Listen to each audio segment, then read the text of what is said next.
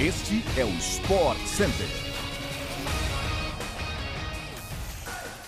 Um bom dia para você, fã do esporte! Estamos chegando com mais um podcast do Sport Center que vai ao ar de segunda a sexta-feira, às 6 horas da manhã, além de uma edição extra às sextas à tarde também. Eu sou Luciano Amaral e não se esqueça de seguir o nosso programa no seu tocador preferido de podcasts para não perder nadinha. Aliás, bom dia para você, fã de esportes, e bom dia para você também, Edu Elias. Fala, Luciano. Bom dia, bom dia, fã de esporte. Estamos começando então mais um episódio aqui nos seus fones de ouvido. Mas o Sport Center também chega diariamente na TV, ao vivo pela ESPN no Star Plus. Hoje são três edições: 11 da manhã, 8 da noite e também às 11. Eu tô nessa última. Vamos lá.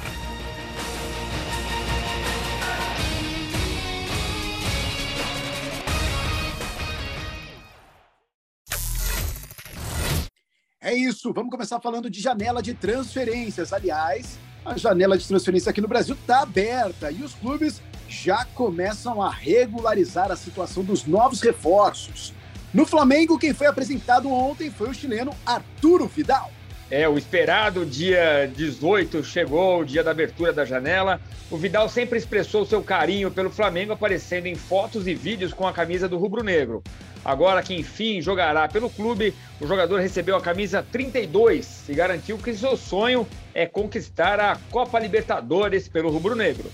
O volante de 35 anos assinou o contrato até o final de 2023 e revelou que começou a simpatizar com o Flamengo ainda em 2008, quando atuou com o meia Renato Augusto no Bayer Leverkusen. Já apresentados, Vidal e Everton Cebolinha tiveram seus nomes registrados no BID e podem estrear pelo Flamengo. O clube ainda mira as contratações de Wendel do Zenit e Wallace da Udinese, volantes que a diretoria corre atrás para fechar o elenco. O Corinthians anunciou a chegada de um novo zagueiro, porém muito conhecido da Fiel.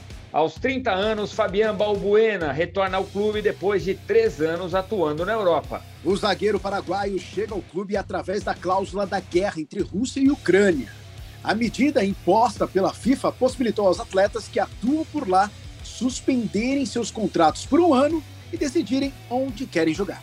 A contratação de Balbuena serve para a reposição depois da venda do zagueiro João Vitor ao Benfica.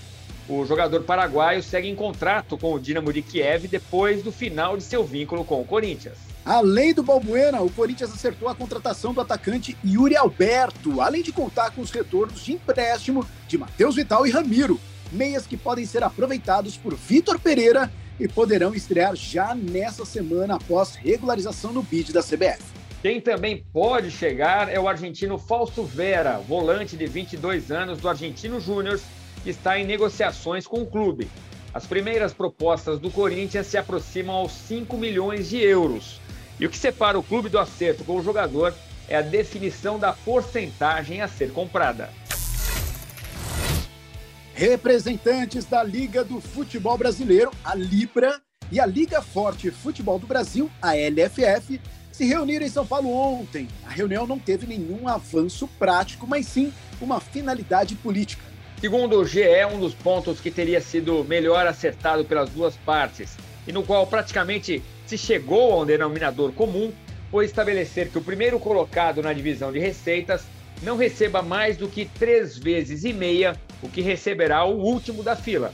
Um dos líderes da Libra, o presidente do Corinthians, Duílio Monteiro Alves, garantiu que um acerto está bem próximo de ser alcançado, afirmando que se cada clube ceder um pouco, os 40 clubes da Série A e B conseguirão chegar em um ponto comum.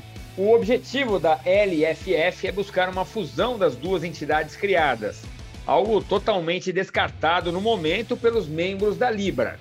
Entre os obstáculos que existem estão o rateio de cotas de transmissão, critérios para variáveis como performance esportiva, audiência e engajamento, e o valor destinado aos clubes da Série B.